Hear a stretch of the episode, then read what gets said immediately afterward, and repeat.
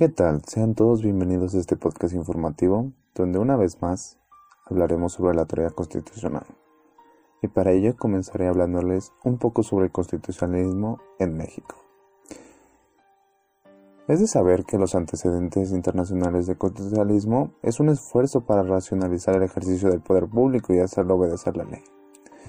En otras palabras, estas son proposiciones las que equivale a transformar el poder, la fuerza, la coerción en una capacidad de estar sujetos a leyes y reglamentos, por lo que las ideas básicas que constituye el gobierno constitucional es restringido al ejercicio del poder.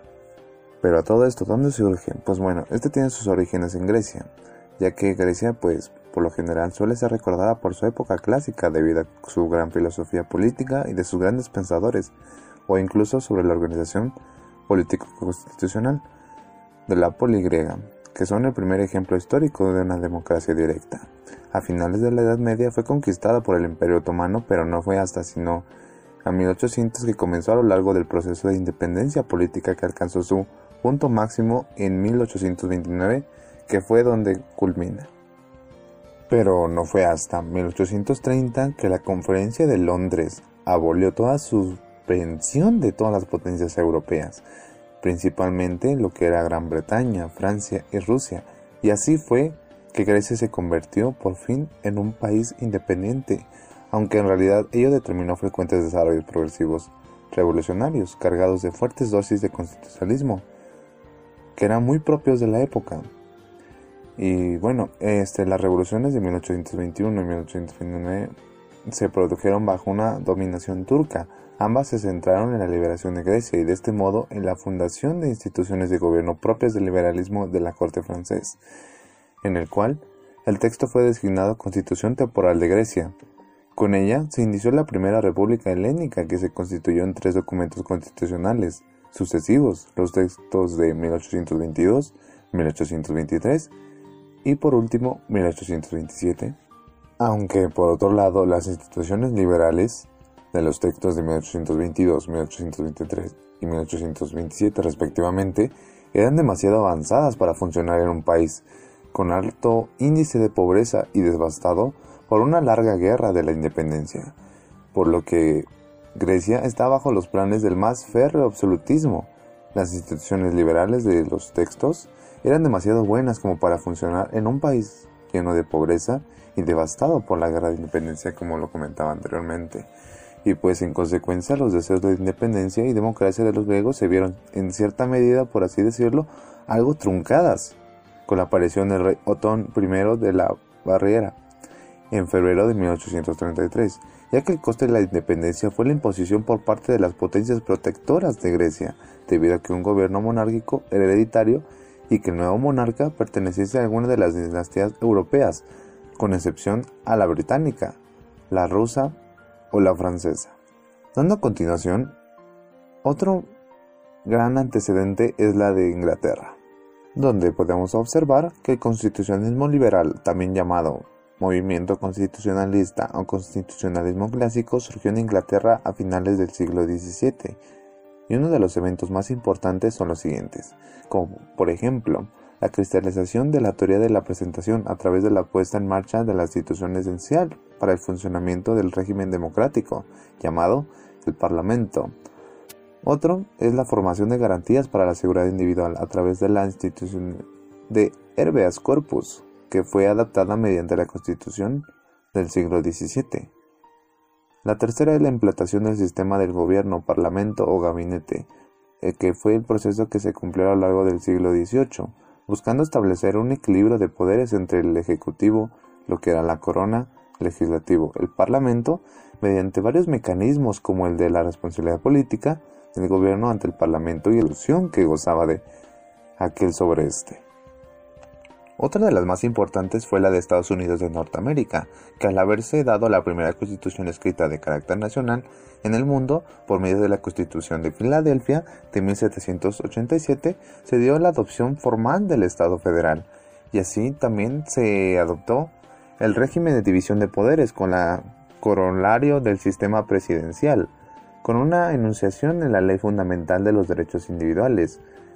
y así creando un poder judicial independiente con una dualidad de cámaras legislativas, así como la unidad de ejercicio ejecutivo y el ejercicio del gobierno era limitado, aunque la adopción del sistema era representativo. Y por último, una de las constituciones un tanto tardía fue la Constitución de España,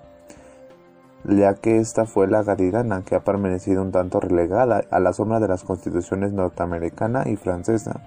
La novedad de dicha constitución, además de introducir a la modernidad de España, es que afronta los retos de regir a fenómenos poblacionales y territoriales que las otras constituciones, como la norteamericana y la francesa, no conocieron. Y pues algo que es de resaltar es que 26 millones de habitantes, mientras la constitución norteamericana regía para 2.2 millones y la francesa para 24 millones de habitantes. En cuanto al territorio no había un gran margen de comparación, aunque la constitución gaditana se formuló para regir en territorios que estaban situados en los cuatro continentes conocidos 14 millones de kilómetros cuadrados, el rey no la quiso jurar, anulando con ello su eficacia. Otra cosa es que la monarquía constitucional era moderada y hereditaria, por lo que existían dos corrientes progresistas y las realistas. Su idea central siempre era la soberanía, así estableciendo la no intervención del Estado en asuntos económicos, y por lo que es una constitución con fuentes e inspiraciones liberales, que limita y distribuye el ejercicio del poder, así como que pretendía dar fin al Asimen régimen, que son las mismas cortes quienes las decretaban y las sancionaban. Ya que hablamos un poco sobre los antecedentes, puedo pasar al desarrollo constitucional de México. En sí, la independencia de México fue resultado de un proceso político y social resuelto en armas, que cerró la pauta española en gran parte de las regiones de Nueva España. En cuanto a su desarrollo de este, podemos hablar un poquito sobre los antecedentes del inicio de la independencia en México, ¿no? Y pues bueno, la independencia de México tuvo dos tipos de antecedentes con varios factores, como por ejemplo lo fueron los factores externos y los elementos internos. Y para entrar un poco de lleno, vamos a hablar qué son los factores externos, que estos son aquellos que se dieron en diferentes partes del mundo y que impactaron a la Nueva España, nombre de México durante ese tiempo, ¿no? Y bueno, los más significativos fueron lo que fueron la Ilustración, la Revolución Francesa, la independencia de las Trece Colonias y la invasión francesa a España, Posteriormente a esto se dieron los factores internos, que estos son los acontecimientos que rigieron y pasaron dentro del país y que dañaron directamente, los cuales fueron, por ejemplo, lo que fueron las reformas borbónicas, el criollismo y las malas condiciones que tenía el pueblo en ese entonces. Una de las primeras constituciones que tuvimos en México y que podemos observar fue la Constitución de Cádiz. Esta constitución no contenía en sí un apartado especial que percibiera y reconociera los derechos humanos. Sin embargo, algunas de ellas como la igualdad, la libertad, la seguridad jurídica, la propiedad y algunos derechos políticos, entre otras de ámbito de la enseñanza, podrían verse reconocidas de forma dispersa a lo largo del texto. Y bueno, la soberanía popular, división de poderes y federalismo fueron las tres normas que se plantearon con la proclamación de la Constitución de Cádiz el 19 de marzo de 1812, un corpus administrativo que prendía ser la base de un Estado para un gobierno monárquico constitucional, que abriría el espacio para la dispersión y circulación de ideas, que permitiera la reflexión de los derechos fundamentales del ser humano, así como la protección de propiedad, libertad individual y de imprenta, proceso judicial justo con medidas tribunales, así como la prohibición de la tortura e inviolabilidad del domicilio. Otra de las constituciones más importantes es la Constitución de 1814, también conocida como la Constitución de Apatzingán y oficialmente titulada Decreto Constitucional para la Libertad de la América Mexicana. Este documento fue inspirado en los sentimientos de la nación de José María Morelos y Pavón, que recoge además los principios de la Constitución de Cádiz y lo liberal democrático de la Constitución francesa ya que reconoce los derechos laborales además de los derechos humanos mencionados en Cádiz. Tiempo después, tras numerosas batallas contra el ejército realista encabezado por el militar español Félix María Calleja, Morelos convocó para el 13 de septiembre de 1813 el Congreso Constituyente de Chilpancingo, cuyo propósito fue crear un gabinete independiente. Dicho Congreso Constituyente aprobó un documento denominado Decreto Constitucional, para la libertad de América Mexicana, que da origen al nombre de la Constitución de Apatzingán, en el estado de Michoacán, promulgada el 22 de octubre de 1814, que fue considerada la primera constitución del México independiente. A base de esta, esta constitución basó la mayoría de sus preceptos en los sentimientos de la nación, como lo comentaba antes, documento redactado por Morelos con cimientos de las ideas de la Revolución Francesa y la Constitución Española de acciones que reflejan fueron motivadas por la conciencia de los autores que tenían las profundas desigualdades sociales y económicas de la sociedad colonial. En este momento se escribieron los sentimientos de la nación, donde Morelos hablaba de una América libre, ya que casi todas las colonias españolas pugnaban por su independencia, entre otras cosas, la Constitución de Apatzingán señalaba la igualdad de todas las personas ante la ley, la división de tres poderes en ejecutivo, legislativo y judicial, y la soberanía del pueblo mexicano para establecer su forma de gobierno y un precepto que después fue abolido, que fue la religión católica como única. Y como podemos ver, esta fue la Constitución de Apatzingán que fue el primer texto constitucional en México en incorporar una declaración de derechos humanos, Asimismo, se puso en funcionamiento la tarea de construir un gobierno sustentado en la idea de igualdad, dignidad en todo ser humano. Posteriormente nace la Constitución de 1824. Una vez consumada la independencia de México, el 28 de septiembre de 1821, se proclamó el Acta de Independencia Mexicana, en el que se reiteraron los principios asentados en el Plan de Iguala, así como los tratados de Córdoba y ya para el 10 de noviembre de ese mismo año se convocó el Congreso Constituyente, que se reunió por primera vez el 24 de febrero de 1822, con la única intención de elaborar una constitución que proporcionara legalidad al Estado mexicano. Durante el breve periodo en el que Agustín Iturbide asumió el trono del Imperio de México, ordenó suspender el Congreso Constituyente, que se encargaría de redactar la primera Carta Magna del país. Esta acción provocó que el movimiento armado encabezado por el general Antonio López de Santana, quien promulgó el plan de Casamata, en el que exigió la restauración del Congreso, así como la instalación del sistema republicano como forma de gobierno para el país. Aunque finalmente el movimiento provocó que Turbida abdicara el cargo el 19 de marzo de 1823. Unos días después se restableció el Congreso y el Poder Ejecutivo se instituyó como triunvirato integrado por Nicolás Bravo, Guadalupe Victoria y Pedro Negrete vigente de mayo de 1823 a octubre de 1824. Aunque el nuevo Congreso Constituyente se integró por 114 diputados que se inspiraron en la Constitución de Cádiz, la de Patzingán, la Carta Magna de los Estados Unidos de América y el Plan de Iguala para llevar a cabo la redacción de la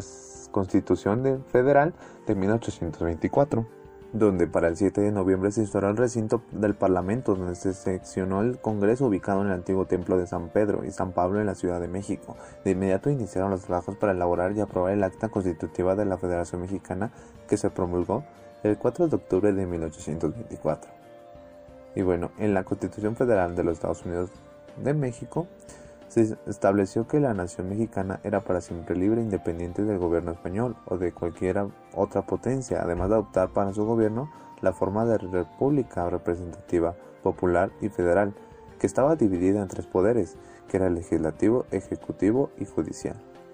donde esta constitución permaneció vigente desde octubre de 1824 hasta el 29 de diciembre de 1836, cuando fue sustituida por una constitución centralista. Esta Constitución de régimen centralista de 1836, también conocida como las Siete Leyes Constitucionales, es un conjunto de leyes de rango constitucional promulgadas el 30 de diciembre de 1836 por el presidente interino de México, José Justo Corro, donde las leyes le dieron una forma de régimen centralista contrario al régimen federal establecido en la Constitución de 1824, donde las siete leyes constitucionales constituyen el modelo de la organización política,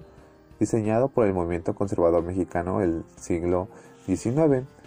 Y esta se trata nada más y nada menos de un complejo marco institucional destinado para garantizar la estabilidad y el equilibrio de los poderes públicos bajo la atenta mirada del supremo poder conservador,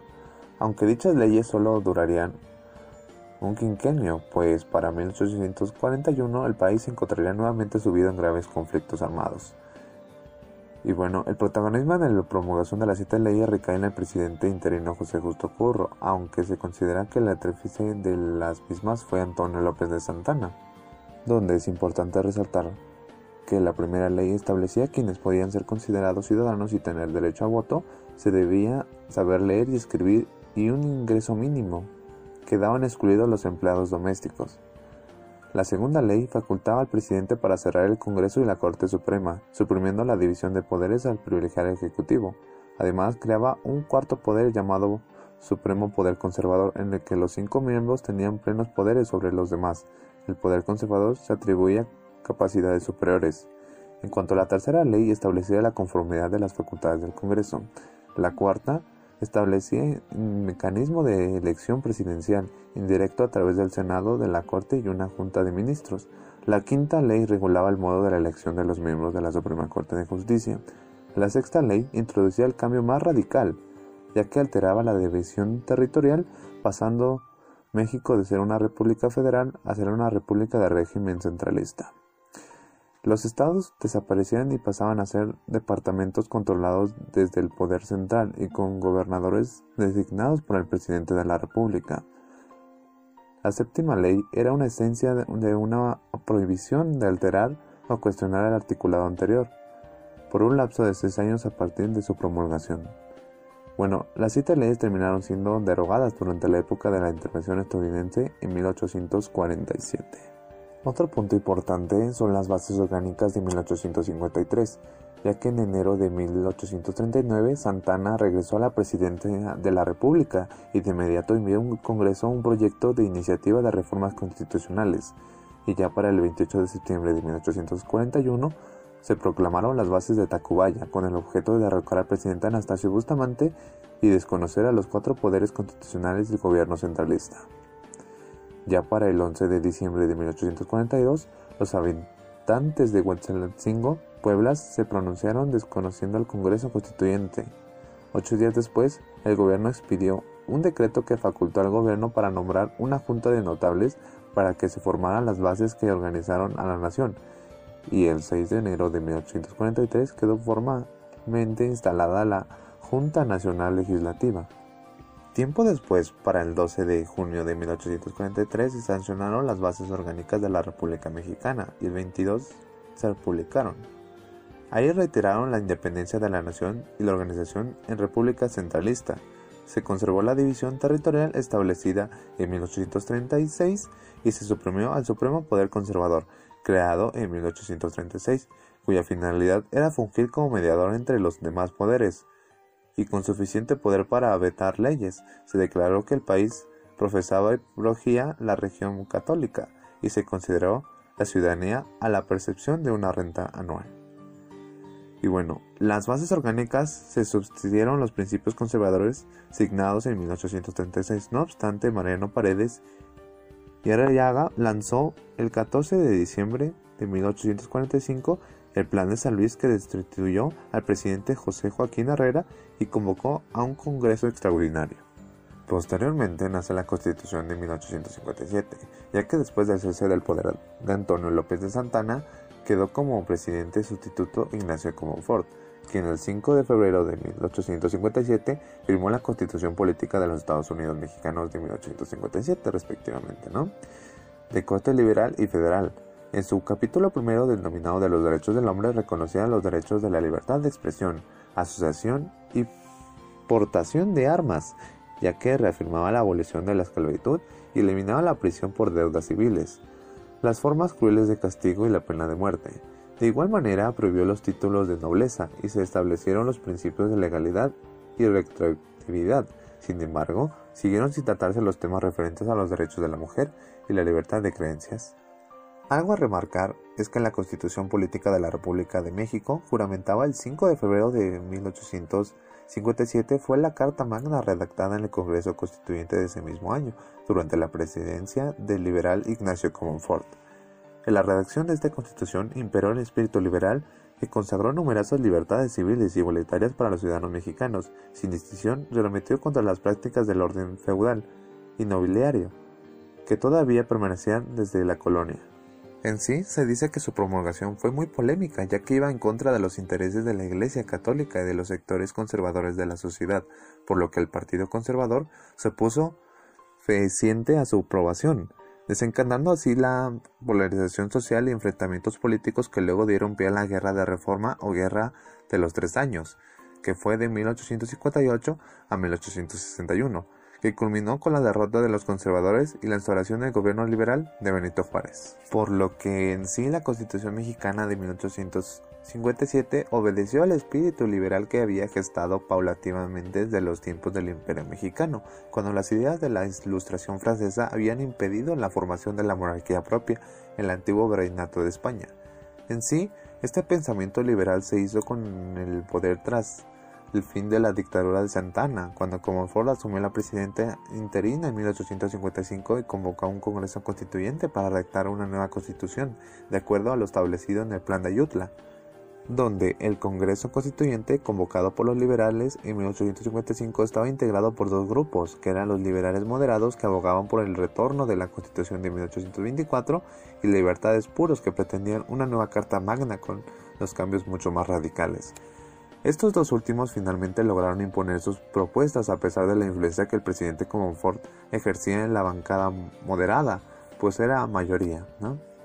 Y pues entre estos constituyentes liberales puros destacaron Porcinio Arriaga,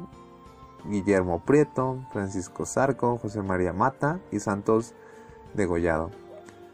Esta constitución se estructuró como base en ocho títulos y 128 artículos entre los cambios más trascendentes que puedo destacar es que incluyó en la nueva constitución que se destacaba la consagración de la libertad de expresión, la libertad de asamblea, la libertad del porte de armas y otras libertades individuales para los ciudadanos mexicanos. Asimismo, confirmó la abolición de la esclavitud, que eliminó la posibilidad de ir a prisión por deudas civiles, así como la forma de tortura y la pena de muerte. También eliminó las alcabalas y aduanas internas, prohibió los títulos nobiliarios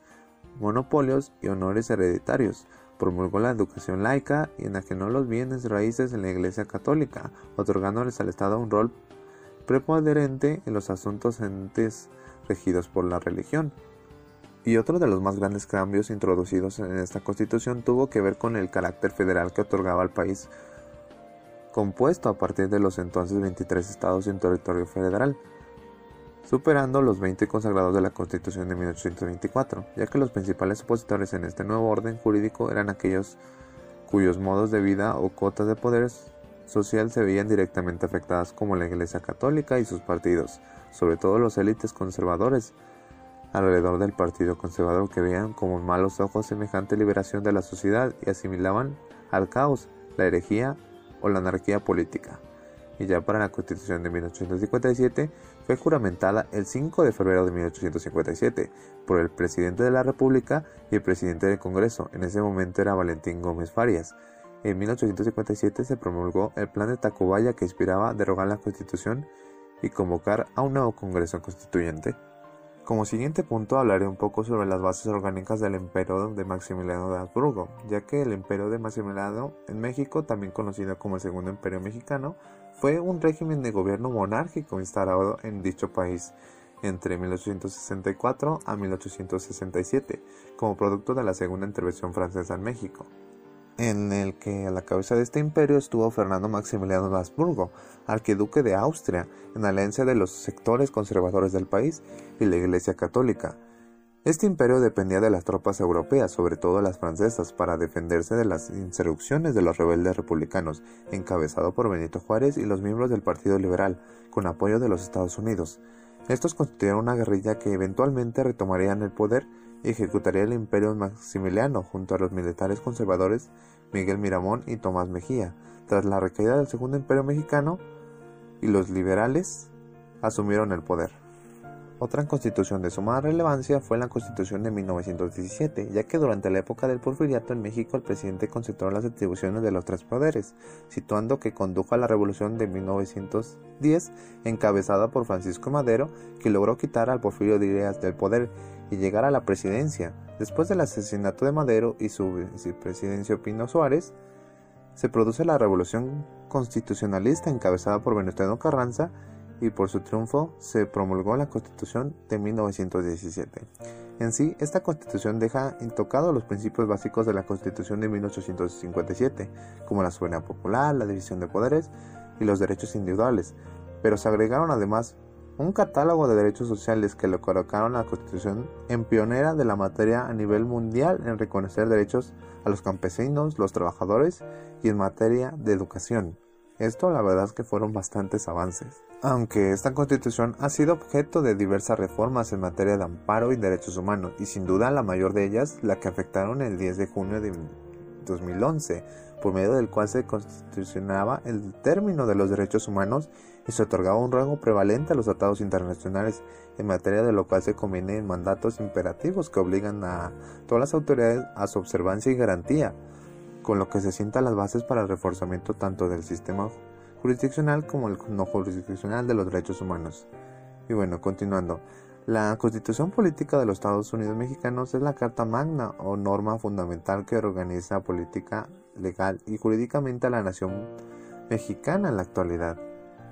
y como toda constitución moderna, rige los términos de la separación de los poderes públicos, que difiere de los procedimientos para la elección de las autoridades y recoge los derechos y deberes fundamentales de los ciudadanos, y todo en un marco normativo que define la vida en México. Esta constitución fue promulgada a principios del siglo XX, luego del fin de Porfiriato, y en un periodo de inestabilidad política que movió al poder Ejecutivo a promulgar un Congreso Constituyente que inició sus funciones en Santiago de Querétaro el 1 de diciembre de 1919 y contó con diputados y constituyentes de todos los estados del país, permitiendo una presentación de diversas fuerzas políticas en pugna. Y ya para el 5 de febrero de 1917 se pudo ver que se promulgó definitivamente con el nombre de la Constitución Política de los Estados Unidos Mexicanos. El texto se compone con nueve títulos con 136 artículos y 19 transitorios. Todo ello se divide en dos particiones, una dogmática que abarca los primeros 38 artículos y establece los derechos y obligaciones de los ciudadanos, y otra orgánica que abarca los 98 artículos restantes y estipula la organización de los poderes públicos del Estado. En sí, estas constituciones de las que hablamos son nada más las bases de lo que conocemos hoy en día en México, ya que sin estas no podíamos gozar de los derechos libertades que tenemos hoy en día. Y bueno, me gustaría hablarles un poquito sobre los medios de defensa de la Constitución en México y el control de la constitucionalidad y convencionalidad. Y para ello comenzaré hablando sobre qué son los medios de defensa de la Constitución mexicana. En sí, estas hacen referencia a los mecanismos jurídicos por los que se hace garantía la protección de los derechos constitucionales, que son el medio de defensa de la misma Constitución, a través de la protección de normas generales de los actos de autoridad, como parte esencial del Estado democrático, ya que los medios de control constitucional son instrumentos jurídicos con los cuales se busca defender el orden constitucional creado por la Constitución Política de los Estados Unidos Mexicanos. Uno de los medios que podemos observar en los medios de defensa es el juicio de amparo, que este es el medio utilizado para dar solución a controversias entre normas generales y actos o omisiones de las autoridades que sean contrarias a la ley y que vulneren los derechos humanos o reduzcan la soberanía de los estados a la federación y sus competencias. Entre otros medios de defensa podemos ver la Declaratoria General de la Constitucionalidad, que existen en sí dos maneras de generar la Declaratoria General de Constitucionalidad. Una es la ley de amparo externa que sucede cuando la sala o el pleno de la Suprema Corte de la Justicia de la Nación resuelvan la constitucional de la misma norma general en dos ocasiones consecutivas, en un amparo directo en revisión o que ando se establezca jurisprudencia por reiteración, en la que se determine la inconstitucional de la misma forma. En los dos casos ya mencionado, la Suprema Corte de Justicia de la Nación ordenará al Congreso de la Unión en el plazo de 90 días resuelva el problema constitucional de dicha norma. En este supuesto de que los legisladores no reformen la norma, en el pleno de la Suprema Corte de Justicia de la Nación emitirá la Declaratoria General de Constitucional siempre y cuando sea aprobada por una mayoría o de al menos ocho votos en el pleno de los ministros. Y bueno, la Declaratoria General Constitucional es obligatoria y se considera un medio de control constitucional que dota a las personas de certeza jurídica en la aplicación de las normas generales. Otro medio de defensa con el que nos podemos encontrar es la controversia constitucional, que en sí esta tiene por objeto resolver los conflictos competenciales que surgen cuando entidades, poderes o órganos reclaman su posición para reconocer la misma causa y materia. La ley reglamentaria del artículo 115 constitucional supone que son partes de controversia constitucional las entidades, poderes o órganos que pueden ser como actor, demandado o tercero interesado y podrán comparecer al juicio por un conducto de representantes legales. Asimismo, es parte de controversia constitucional el Procurador General de la República, y una vez recibida la demanda, el ministro del presidente de la Suprema Corte de Justicia de la Nación designa por turno el ministro instructor, que propondrá su proyecto al Pleno de la Suprema Corte de Justicia de la Nación, que deberá contener un resumen preciso sobre las normas generales o actos en materia de controversia el estudio de las pruebas que conforme si el actor demostró o no su afectación. En sí, los fundamentos jurídicos en los que se basa su proyecto es cómo las leyes por las que se estiman debe contener así que unas violaciones, los alcances y los efectos de la sentencia, así como los órganos que estén obligados a cumplir, lo conducen en tiempo en lo que parte la demanda y deberá cumplir con lo resuelto. Entre otros medios de defensa que podemos encontrar se encuentra la acción de inconstitucionalidad, que el objeto de los juicios de control de constitucional es justamente revisar que las normas jurídicas secundarias y los actos de las autoridades respeten la Constitución. En sí, esta se tramita ante la Corte de Justicia de la Nación a efecto de que el Pleno conformado por 11 ministros resuelva sobre la probable contradicción entre la norma general o un tratado internacional y la Constitución Política de los Estados Unidos Mexicanos, este medio se impone contra normas de nueva creación y el plazo de la interposición es de 30 días siguientes al de la publicación de la norma general o el tratado internacional que impugne. En sí, a diferencia de las controversias constitucionales, para, esta sirve para promover esta acción y no es necesario que exista un daño específico. El solo hecho de ser contradictorio y afectar a la Constitución es suficiente. Entre otros medios están los medios de control constitucional en materia electoral. El objeto de los medios de control constitucional en materia electoral consiste en garantizar seguridad jurídica de los procesos electorales mediante la solución de forma definitiva de las impugnaciones contra actos y resoluciones de autoridades electorales. El Tribunal Electoral del Poder Judicial de la Federación debe resolver de forma definitiva los medios de control constitucional en materia electoral a través del juicio para la protección de los derechos políticos electorales del ciudadano y del juicio de la revisión constitucional electoral, por medio de los cuales se cumplen con el encargo de impartir justicia electoral, lo cual se debe entender como la protección auténtica del derecho a elegir o ser elegido para desempeñar un cargo público entre los que podemos encontrar el juicio de revisión constitucional electoral y el juicio para la protección de los derechos político-electorales del ciudadano. Y finalmente está el juicio político, que sí este es uno de los medios de control constitucional no jurisdiccional, toda vez que no se observa en el ámbito del Poder Judicial, su trámite corresponde al Congreso Federal e involucra un procedimiento formalmente legislativo y materialmente jurisdiccional.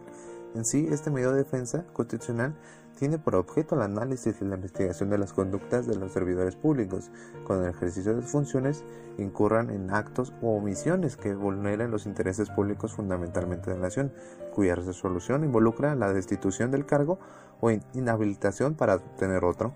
Una vez dicho esto, les hablaré sobre los tratados internacionales de derechos humanos firmados por el Estado mexicano.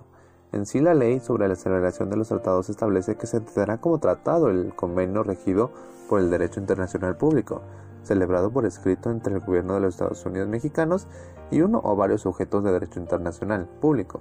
ya sea para su aplicación requiera o no la celebración de acuerdos en materias específicas, cualquiera que sea su denominación mediante el cual los Estados Unidos mexicanos asuman compromisos. Y entre los tratados internacionales en el que México se involucró son en materia de derechos humanos, como lo podemos ver de carácter general, de asilo, derecho internacional, humanitario, desaparición forzada, este, personas con capacidades diferentes, discriminación racial, educación y cultura, erradicación de la esclavitud, servidumbre y trabajo forzoso,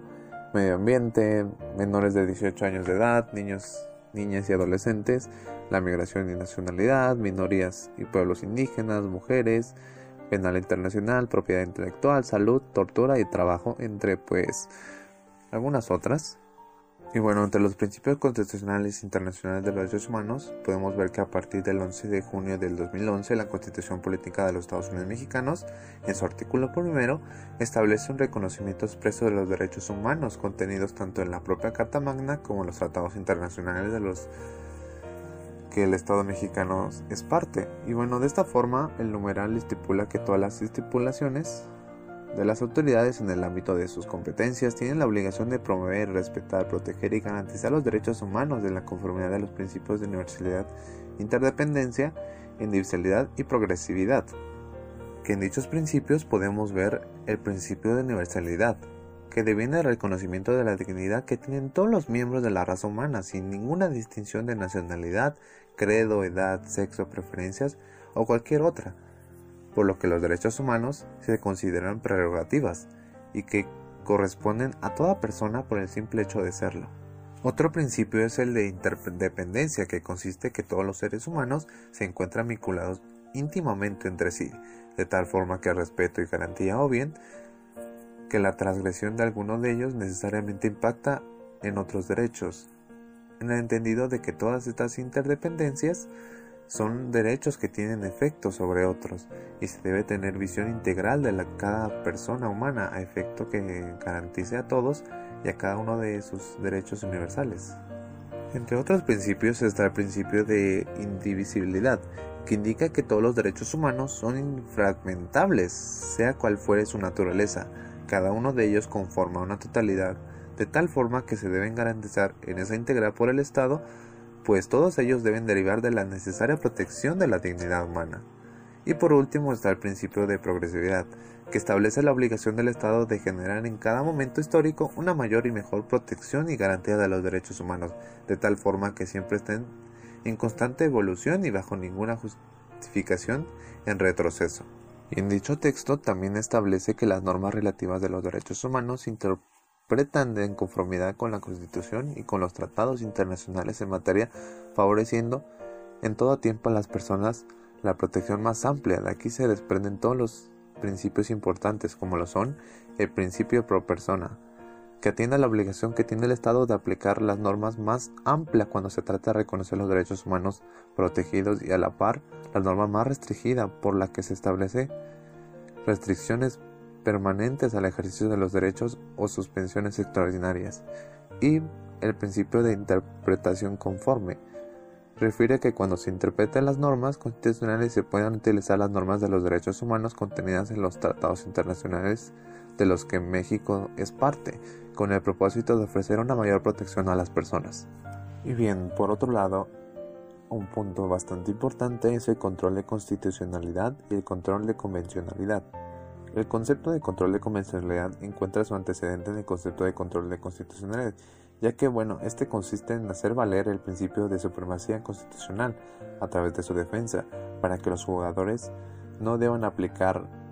normas que vayan en contra de ella, es decir, verificar si las normas contradicen la Constitución, ya que el control constitucional también implica el deber proteger los derechos fundamentales establecidos en la Constitución. En cuanto al control de convencionalidad, es un principio articulado con los estándares y reglas provenientes de sentencias de tribunales internacionales, con el derecho interno y con la garantía de acceso a la justicia, como una herramienta eficaz y obligatoria para los jueces nacionales y para hacer efectivos los derechos humanos. Y finalmente me gustaría concluir con el tema de garantías de los derechos humanos, ya que estos son derechos inherentes a todos los seres humanos, sin distinción alguna de nacionalidad, lugar de residencia, sexo, origen nacional, etnia, color, región,